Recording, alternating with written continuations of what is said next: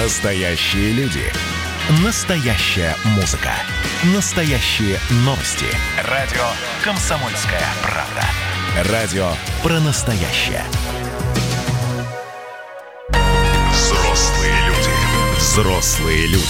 Тут-то Ларсон и Валентин Алфимов обсуждают, советуют и хулиганят в прямом эфире. И диву даемся, слушая новости, конечно. Ты представляешь, российский а, грузовой корабль за три с половиной часа долетел до космической станции. Я до дачи иногда дольше еду. Фантастика. А здесь целый космос. Да, согласен с тобой. Многие на работу дольше ездят.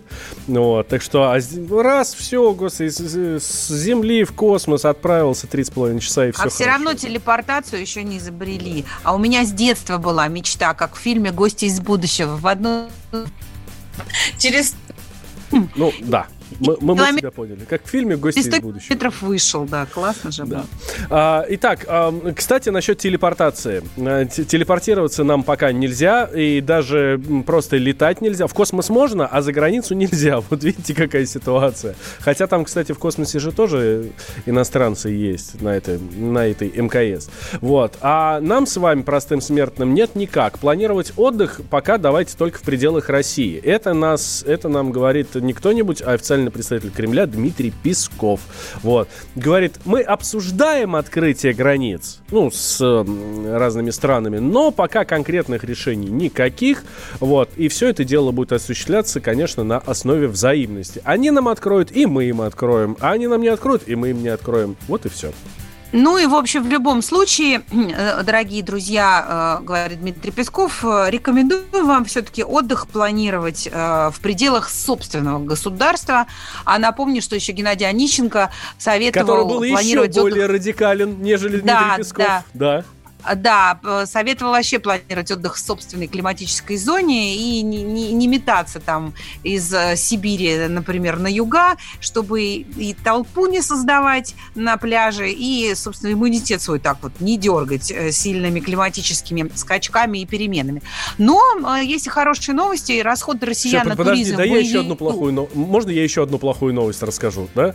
Тут а, стало известно, что Китай начал а, обсуждать возобновление авиасообщения с Россией Россией. И здесь у меня просьба, обращение, я не знаю, крик души ко всем нашим э, чиновникам, которые как раз э, отвечают за открытие авиасообщения. Ребят, ну может не Китай? Ну, пожалуйста, пожалуйста, не надо. Давайте его в последнюю очередь откроем. Бог его знает, какие там летучие мыши еще.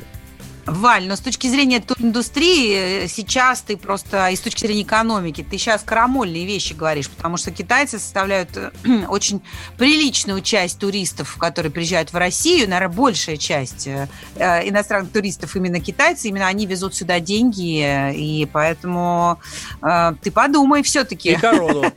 китайцы все проверенные будут выезжать. Э, это, э, Про проверенные китайцы, да? Проверенные, да. Ну, как, э, хотя бы температуру у них точно на вылете померят. Да, так вот, я хотела сказать еще, что хорошая новость в том, что доходы россиян вернулись на... А, а, расходы, простите, россиян вернулись на прошлогодний Дохода уровень. Еще нет тут. Да.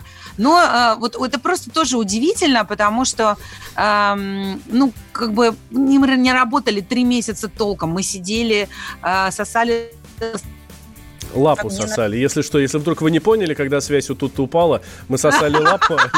На этом слове, да, извините, гадкий микрофон меня коварно, искусственный интеллект подстерегает. Да, а, и вдруг она, она отпуск каким-то магическим, волшебным образом деньги у всех нашлись. Потому что нет ничего святее отдыха. Так, а, хорошо, давай тогда переключ, переключимся на нашего эксперта. Георгий Мохов, а, член правления Российского союза туриндустрии у нас на связи. Георгий Автандилович, здравствуйте. Доброго вам утра. Э, не, не могут россияне себе в отдыхе отказать, да? Вот все плохо будет, но в отпуск поедут, да?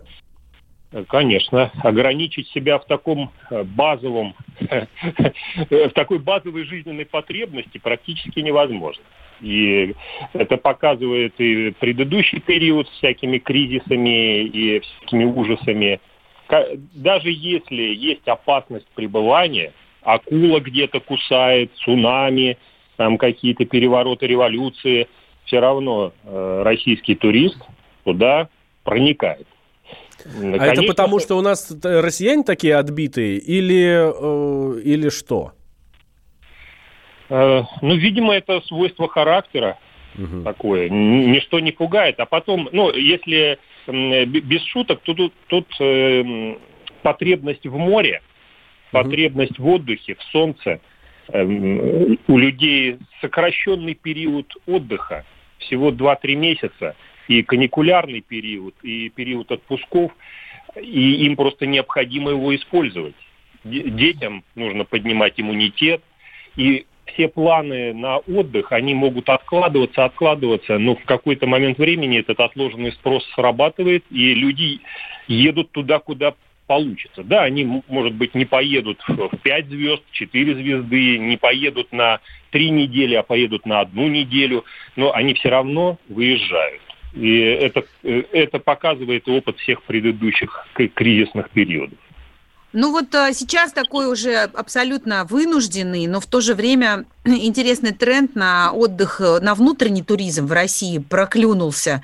И э, мы вдруг э, стали открывать э, для себя, ну вот обыватель в моем лице, что кроме Краснодарского края э, существует там, ну окей, я, есть какие-то традиционные еще любимые туристами маршруты э, там природными туристами, да, там какая-нибудь Карелия, Алтай. Но оказывается у нас огромное количество всяких интересных маршрутов и в Центральной России, и в Сибири, и на том же Кавказе, э, в Горном Кавказе есть э, совершенно изумительные и замечательные места. Но готова ли наша туристическая инфраструктура к тому, чтобы мы э, переориентировались на внутренний туризм тотально?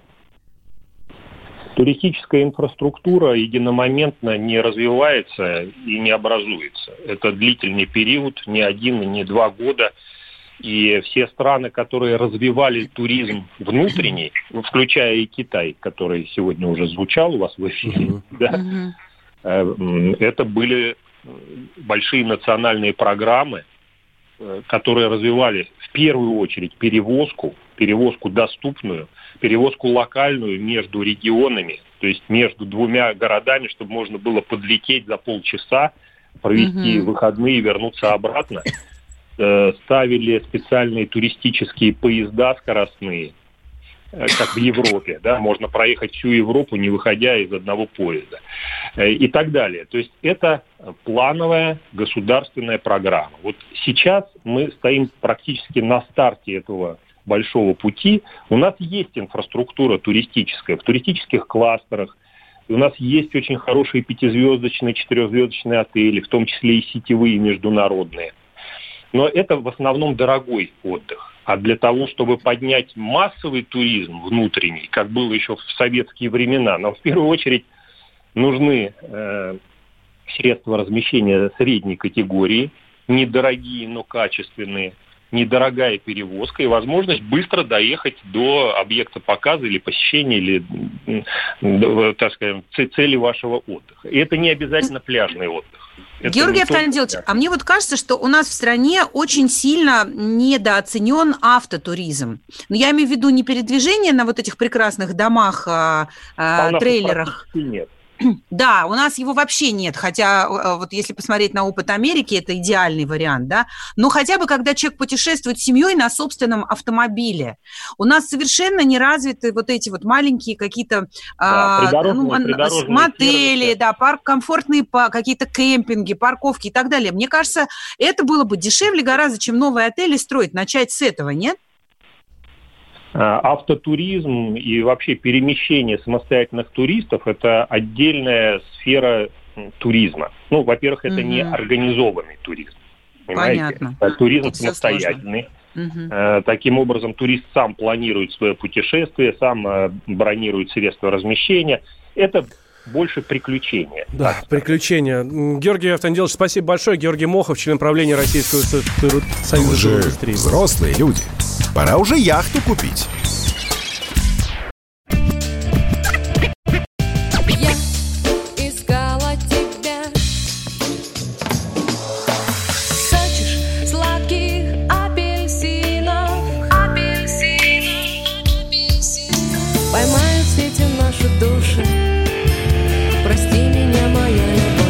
«Комсомольская правда».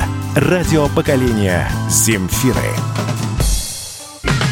Взрослые люди.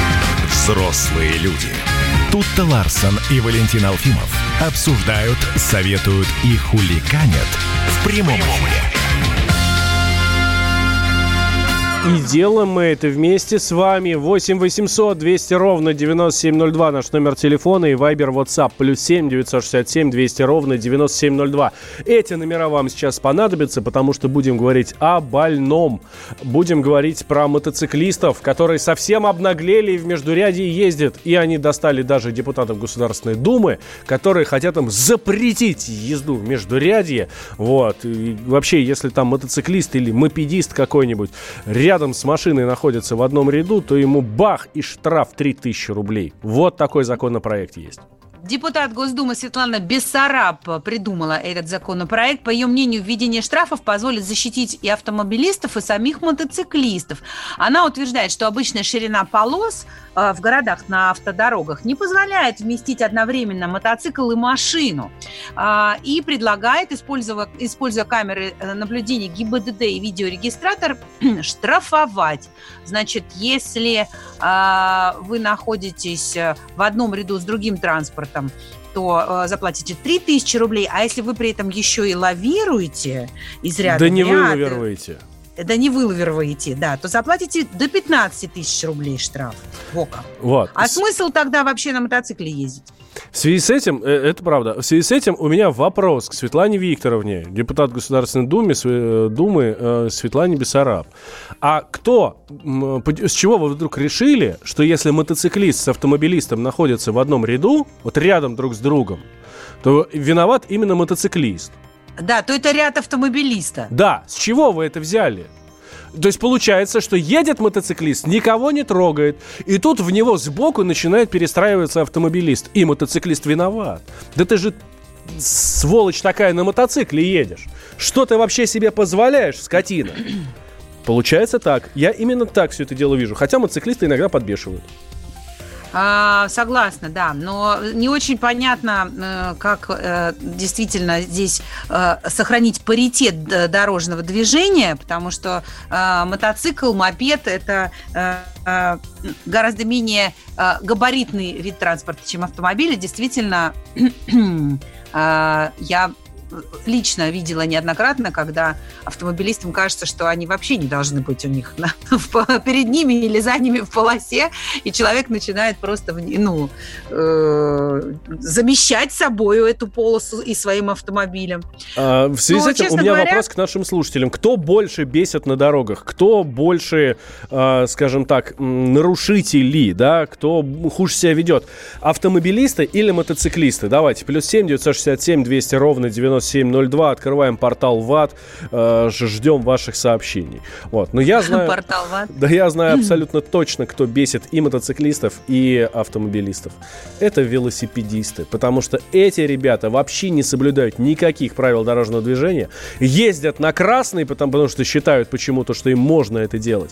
Переходят дорогу по, пере, по пешеходному переходу. Точнее, переезжают дороги по пешеходному переходу. Едут 100 метров по дороге, а потом сворачивают на на тротуар, потом обратно сворачивают на дорогу и вообще плевать хотели на все, что вокруг них происходит. Вот. И вы, товарищи э, велосипедисты, в общем, намного больше нам тратите э, нервов, чем все остальные.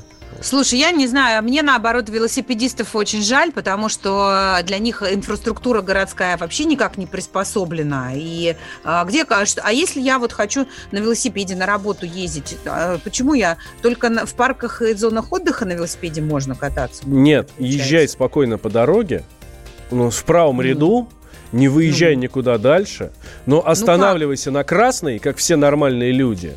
Переходи дорогу по пешеходному переходу пешком, а не на велосипеде.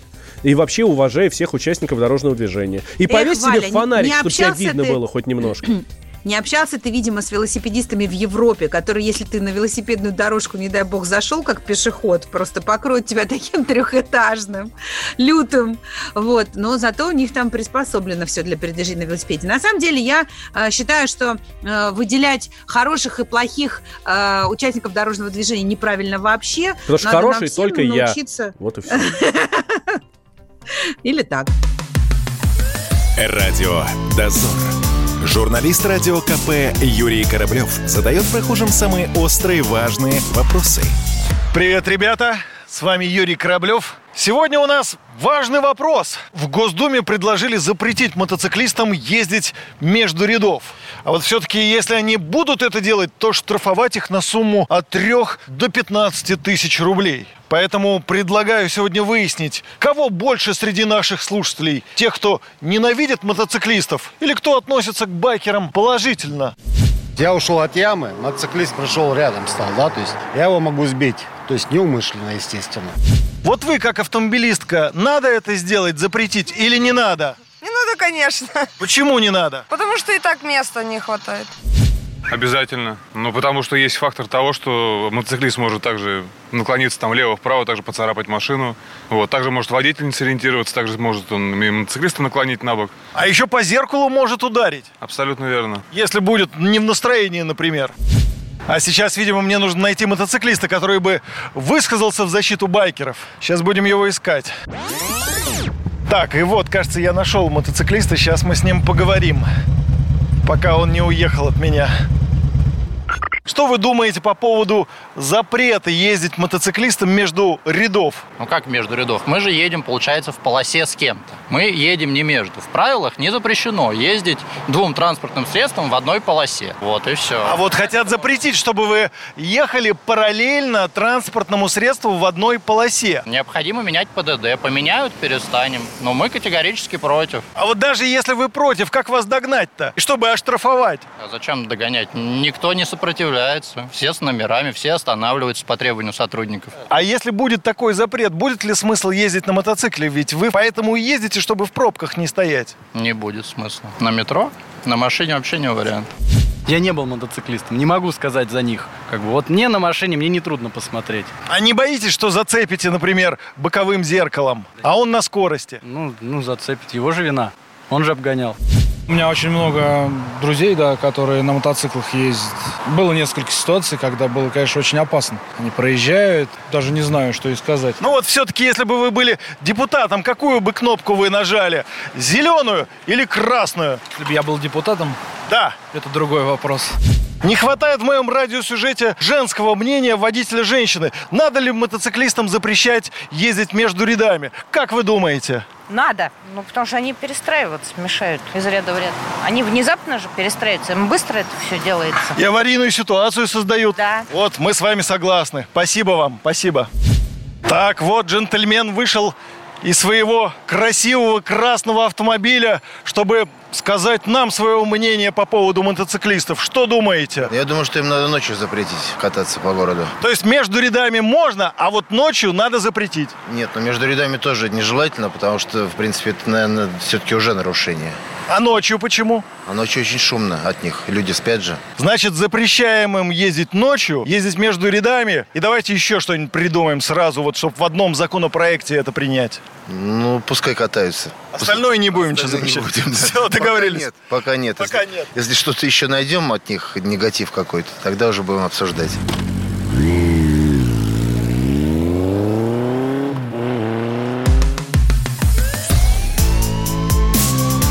Радио «Дозор».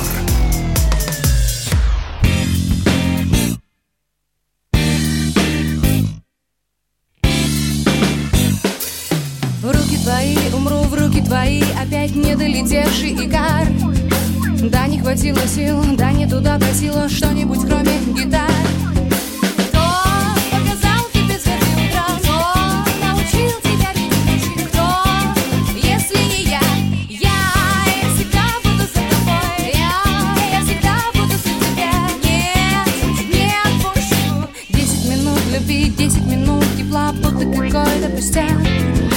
Били по тормозам, и я по твоим глазам видела что-то не так.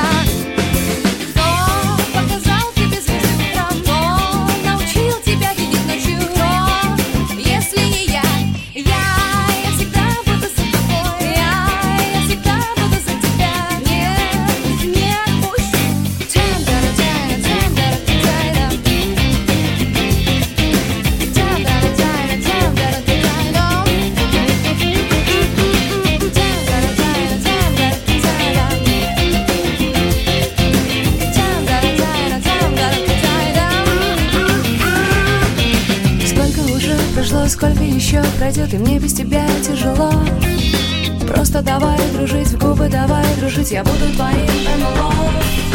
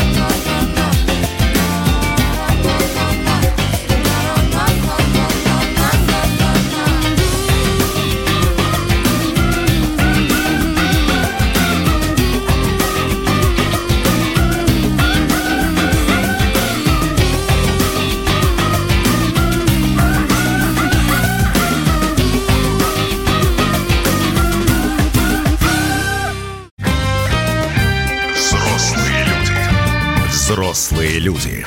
Тут-то Ларсон и Валентин Алфимов обсуждают, советуют и хуликанят в прямом эфире. Да, мы взрослые люди, а это радио «Комсомольская правда». И до 10 утра в прямом эфире мы каждый будний день рассказываем вам интересные вещи. И, э, конечно, сегодня пятница, хочется поговорить все-таки о чем-то приятном. э, и Например, о вот- работе. Самое время в пятницу говорить о работе. Нет, почему же? Не только о работе, а о хорошей работе, точнее, о хороших начальниках, с которыми люди встречаются на работе.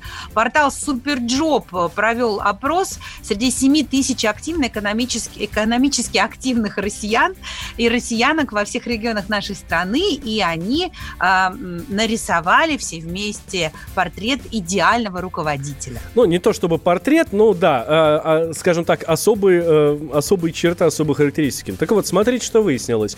Выяснилось, что молод- молодые работники, вот те, кто до 30 лет, считают, что начальник старше – это хорошо. То есть начальник должен быть старше. И так считают ребята, кому там до 30 лет. А, те, кому от 35 до 45, от 30 до 45 лет, говорят, что босс, ну, должен быть ровесником. Ну, там плюс-минус, ну, примерно в той же возрастной категории. А люди, которые старше 45 лет, говорят, что лучше все-таки, чтобы шеф был моложе. Вот. В результате, вот, когда сложили все вот эти вот м, все вот эти вот ответы, поделили, собственно, поровну, и оказалось, что средний возраст идеального управленца составил 43 года. Вот если вашему начальнику 43 года, все, значит, он идеальный начальник. Но нет, но это не единственная характеристика. Например, а, 57 респондентов сказали, что видят идеальным 57%. начальником мужчину. 57%. 50, да, 57% респондентов, простите. А, значит, 22% женщину и 32% женщин говорят, что считают лучшим руководителем человека своего пола. А среди мужчин только 13% назвали женщину идеальным боссом. Проклятые ну уж хоть что-то, хоть 13. Хоть 13 уже, знаешь, а не 3. Ну и, конечно, я думаю, что возраст – это не единственная характеристика, которая определяет хорошего начальника. А, Для меня, например, хороший начальник – это человек, у которого эм, есть э, умение такое, знаешь, делегировать полномочия, ну, то есть который умеет доверять своим сотрудникам. Ох, знаешь, сколько тут знаю я народу, кто умеет делегировать свои полномочия? Которые... Да? ну, да, да, да, именно так. Слушай, сделай, вот у тебя хорошо получается, вот сделай, пожалуйста. Ну, правильно. Но нет хуже, мне, для меня вот нет хуже, чем когда ну, над- у тебя над душой стоят и э, не дают тебе делать твое дело, которое ты умеешь делать хорошо. Это правда. Здесь, э, конечно, не поспоришь. Я думаю, что никто и не собирается с тобой спорить. Хорошо, а что касается возраста и пола, тут Ларсен. Начальник у тебя должен быть мужик? Нет, начальник у меня должен быть человек, который будет более компетентен, чем я. Для меня это вообще довольно сложная ситуация, потому что... Конечно, кто может быть а, компетентнее, чем ты? Ну, просто в моей жизни было очень мало людей, у которых мне было чему-то, э, было чему учиться. Угу. И вот для меня начальник это тот человек, который меня поднимает на какой-то новый уровень, который, если меня сам не способен чему-то научить, то значит меня как-то может простимулировать или вдохновить для того, чтобы я развивалась. И это крайне редко, к сожалению, в моей профессии встречается. Вот, увы. А возраст? Ты возраст, возраст пол не важен? не важен. Ни возраст, ни пол мне абсолютно не важны. Мне важно, чтобы рядом со мной был человек талантливый, чтобы он был мастером своего дела. Хорошо, тогда обращаюсь к нашим слушателям. 8 800 200 ровно 9702. Ваш начальник идеального подходит под вот это вот описание идеального или нет? И в каком возрасте вы сами стали начальником, дорогие друзья? 8 800 200 ровно 9702 наш номер телефона. И Viber, WhatsApp плюс 7 967 200 ровно 9702. Это для ваших письменных сообщений. Вот. Вот ты знаешь, кстати, я думаю и понимаю, что я вообще совершенно не начальник и никогда бы не смогла начальником быть. Я даже вот, ну, там, я не знаю, няни дели, ну, как-то вот э, э, выставить там задачу грамотно поставить не в состоянии. Я абсолютно в этом плане не способный человек, бездарь совершенно.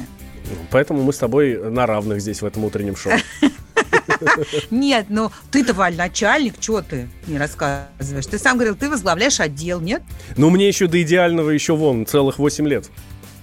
Так что... Ну, это, это согласно опросу. Так что а так будем просто... только совершенствоваться. Каково это быть начальником? Ну, ответственно, давай так скажу. Но это приятно или нет?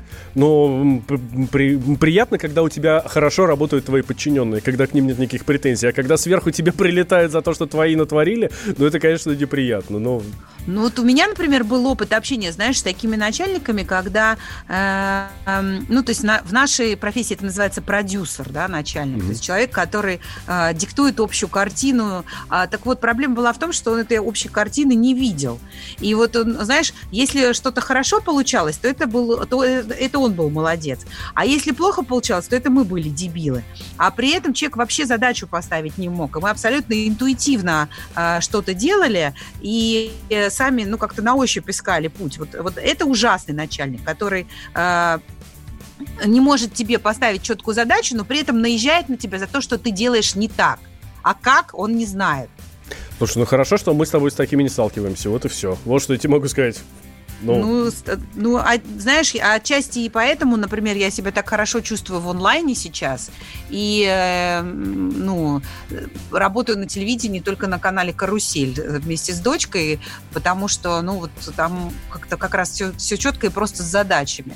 Но на телевидении я, мне приходилось довольно часто сталкиваться э, с людьми, которые менее компетентны, чем я, и при этом не могут поставить мне задачу, но э, почему-то считают вправе там хамить, оскорблять оформлять э, и так далее. Ну, у меня, конечно, очень специфическая профессия вот этого телеведущего, поэтому я до сих пор некоторые вещи не понимаю про свою профессию, да, по каким критериям, например, тот или иной человек становится телеведущим. Вот, там, знаешь, при том, что у него там, как в анекдоте, помнишь, как вы с такой дикцией попали на радио? У вас там что, Блад? Почему Блад сестла? Ну, да. И так, с такими тоже знаком. 8 800 200 ровно 9702. Дорогие друзья, у вас совершенно уникальная возможность. Можете даже не представляться. Можете изменить свой голос и высказать нам все про своего начальника. Даже если да. он вас слушает, поверьте, не узнают. Но вы зато выплеснете свои эмоции в, в прямом эфире у нас на радио «Комсомольская правда». Давайте 8 800 200 ровно 9702 или плюс 7 967 200 ровно 9702. Смотри, хорошее сообщение. В 23 года начал руководить участком на на авиационном производстве. В 27 стал руководить цехом на этом же производстве. Вот, уже и такие к нам пошли. Хорошо. Но э, я, я вот э, честно думаю, что возраст э, и пол начальника абсолютно никакой роли не играют в, ну, в создании успешного, эффективного коллектива и, и, и процесса рабочего. Знаешь, чего у нас не было вот сегодня совсем в эфире? Нашего любимого Хабаровска Михаила Дегтярева, нового... Вот, я тоже о нем подумала. Вот человеку 39 лет, понимаешь? Вот. А вот Владимир Жириновский считает, что он идеальный губернатор, потому что молодой. Вот. А, и здесь тогда вопрос, да, э, ну, многие говорят, что вот он никогда не работал ни на каком там производстве, ничего не был, э, не руководил этим производством. Сможет ли он сейчас руководить руководить э, целым регионом. Вот обязательно это для него или нет? Должен ли начальник, не знаю, там быть очень глубоко погружен в деятельность э, своего предприятия, своих подчиненных, или достаточно Сло- того, что он хороший управленец?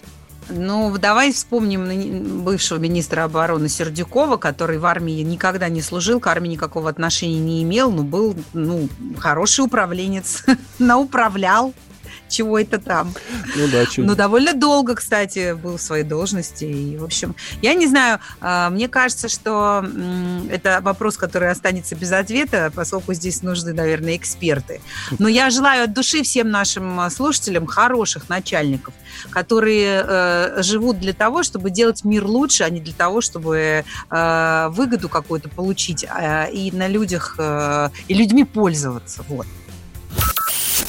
Но вы же взрослые люди. Можно вести себя посерьезней. Как бы тебе повезло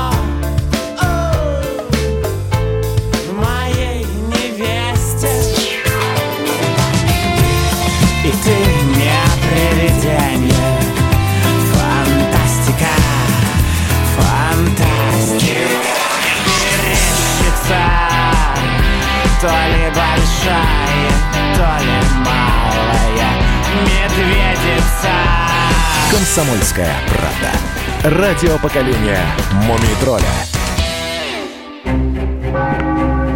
Коридоры власти. Да-да-да, возвращаемся в прямой эфир. Радио «Комсомольская правда» вместе с Дмитрием Смирновым. И он нас сейчас проведет в коридоры власти. Наш специальный корреспондент. Дима, здравствуй. Привет. Доброе утро. А, Что хорошего, нового, интересного у нас сегодня в коридорах власти? Ну, Владимир Путин поговорил с Дональдом Трампом. Так, нечастый гость э, на, на проводе, хотя и нередкий тоже. Да, Ты знаешь, о чем как, посмотреть, да, в этом году это уже пятый разговор, что немало для семи месяцев, потому что в прошлые года так вообще практически не разговаривали, а при Бараке Обаме, ой, в общем, не, не часто это было раньше, сейчас стало чаще вопрос продуктивности, то есть есть ли от этого какой-то смысл, но а, лучше говорить, чем не говорить, это как минимум. А если говорить о предмете разговора, то это интересная история. А, Предмет разговора был про предмет, а потом про последствия. А, Предмет разговора основной был это попытка спасения договора СНВ-3, который заканчивается в феврале.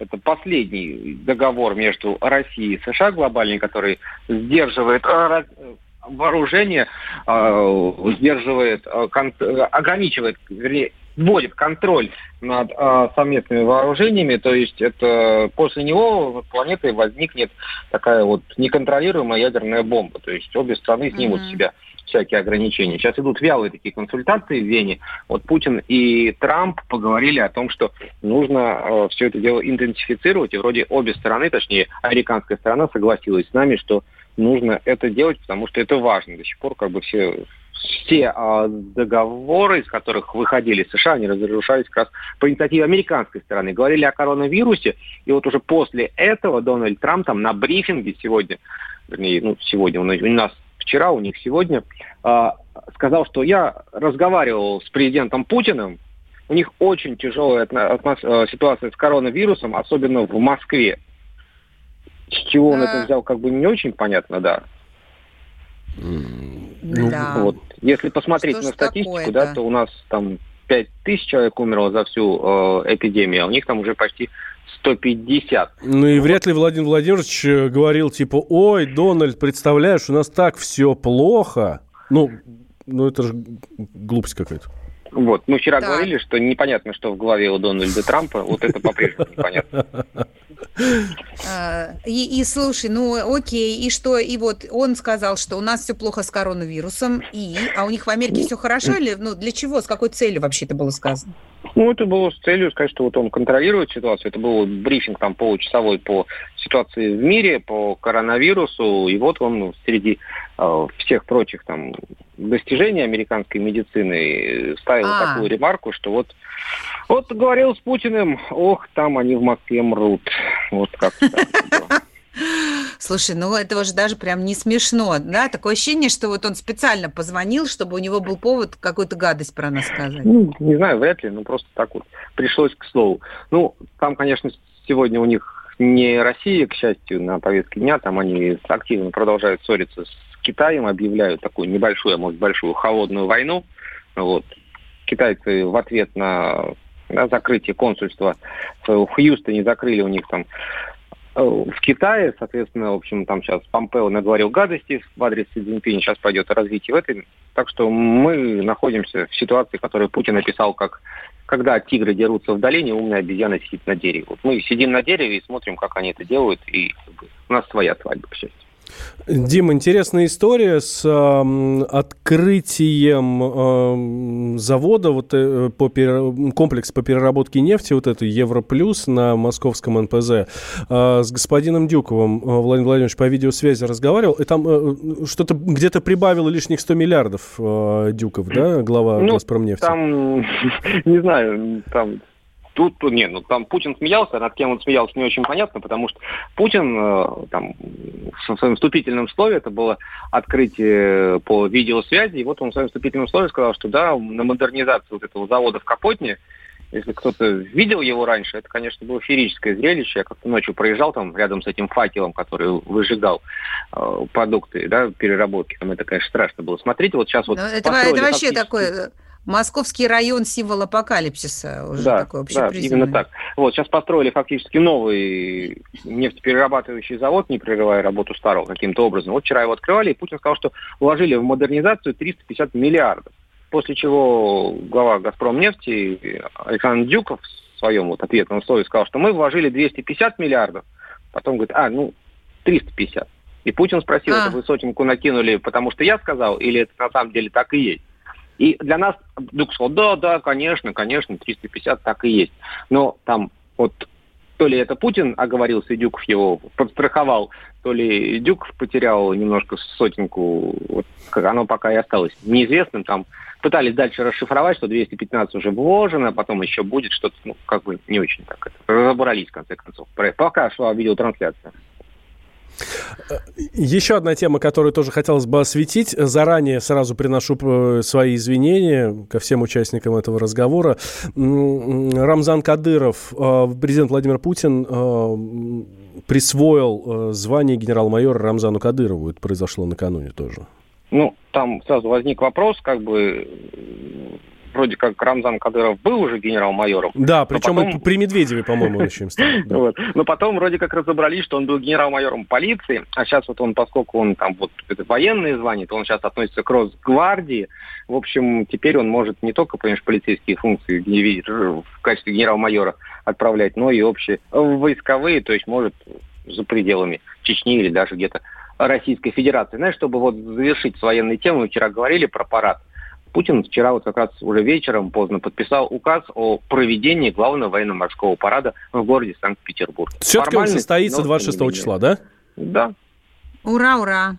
Слушай, а там еще вот я мельком видела информацию про то, что Рамзан, Рамзан Кадыров э, хочет ввести санкции против Помпео. Это он, ну, это он не э, хочет, вот он ввел уже, но это... И ввел, да. Это он, это он за нас обиделся или за Китай, я не очень поняла. Ну нет, он обиделся за себя, когда Помпео объявил, что мы вот ввели санкции против Рамзана Кадырова и его семьи, там, в частности, против его жены и дочек.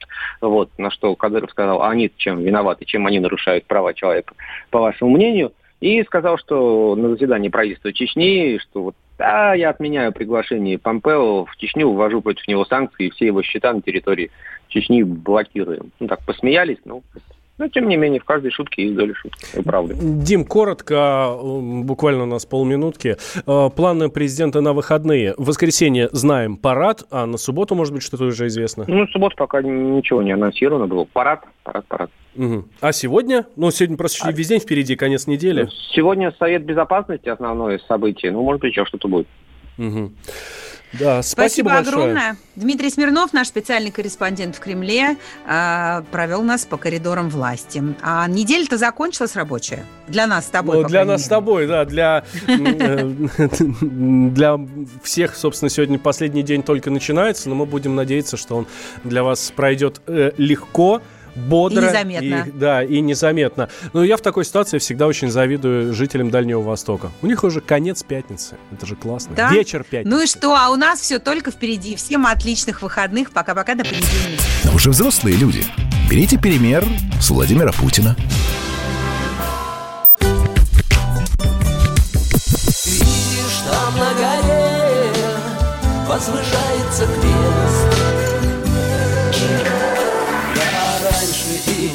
Думал, что у нас на двоих с тобой одно лишь дыхание.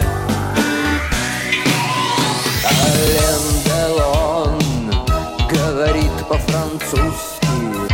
Комсомольская правда. Радио поколения Наутилуса Помпилиуса.